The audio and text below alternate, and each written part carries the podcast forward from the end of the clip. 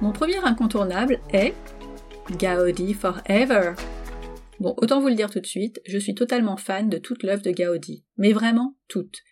La Sagrada Familia, les casas, le parc Güell, le Palau, les lampadaires, tout. Qu'on aime ou qu'on n'aime pas son style, il ne laisse personne indifférent. Vous ne pouvez pas aller à Barcelone sans visiter au moins une de ses œuvres. Je commence par la plus magistrale de toutes. J'ai nommé la Sagrada Familia, son incontournable chef-d'œuvre complètement hors norme et toujours en construction depuis 139 ans. No way. Ça vous paraît long?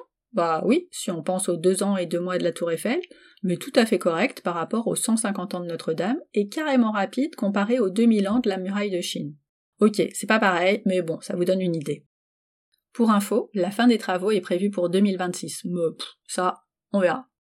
La Sagrada Familia, ce sont 4500 mètres carrés de beautés et de techniques architecturales incroyables, 18 tours dont 3 restent encore à construire, et pas moins de 172,5 mètres de haut pour la tour la plus haute à venir, celle de Jésus. Wow. Avant d'y pénétrer, prenez du recul et faites-en le tour. Vous aurez tout le loisir d'apprécier les innombrables détails des trois façades. La nativité, empreinte d'une nature extraordinaire, la passion, très anguleuse et en fait assez austère, et la gloire, la principale, sera à terme la plus monumentale et l'entrée principale. De bien jolies choses à découvrir, même pour ceux qui l'ont déjà visité. À l'intérieur, Gaudi s'est comme toujours inspiré de la nature.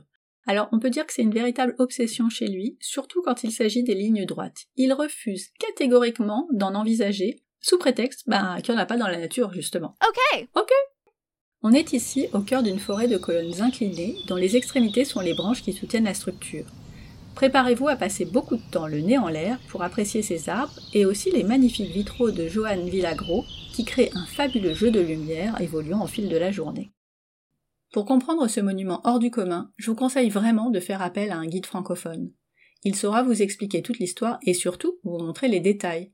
La représentation de Gaudi, le carré magique, une tête de mort, les symboles alpha et oméga.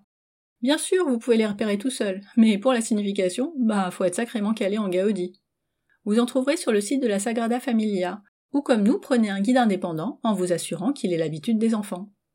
Côté tarif, il y a différentes options. De l'entrée plus audio guide à 26 euros, à la visite guidée plus les tours à 40 euros par personne. C'est gratuit pour les moins de 11 ans, mais pas de réduction pour les 12-18. Dans la famille Gaudi, je demande les casas. La plus connue est sans aucun doute la Casa Batlló, ce bâtiment a été entièrement rénové par Gaudi pour le compte d'un homme d'affaires en 1903. En deux ans, il en a fait un bijou dont je ne me lasse pas. D'autant que la famille Bernal, les propriétaires actuels, ne manquent pas d'idées pour attirer ou faire revenir les curieux.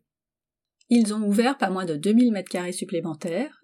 Ils ont créé une nouvelle visite qui fait appel à nos cinq sens via l'intelligence artificielle, la réalité augmentée et le son binaural, le dôme Gaudi pour comprendre son rapport si particulier à la nature, et le cube Gaudi qui nous fait entrer dans sa tête pour voir les choses à sa façon et changer sa perception de la réalité.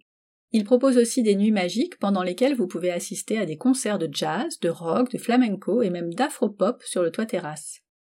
Pour tout ça, la Casa Batlló a été élue meilleur monument au monde au Remarkable Venue Awards 2021 de tickets.com. Ce site récompense les sites culturels et de loisirs qui enregistrent les meilleurs avis clients. Pour vous donner une idée, la Casa Batlló est devant l'Empire State Building et la Tour de Londres. Trois tarifs sont proposés 39, 47 et 49 euros en fonction des options que vous voulez. C'est gratuit pour les moins de 12 ans et les 13-17 ans ont une réduction de 6 euros.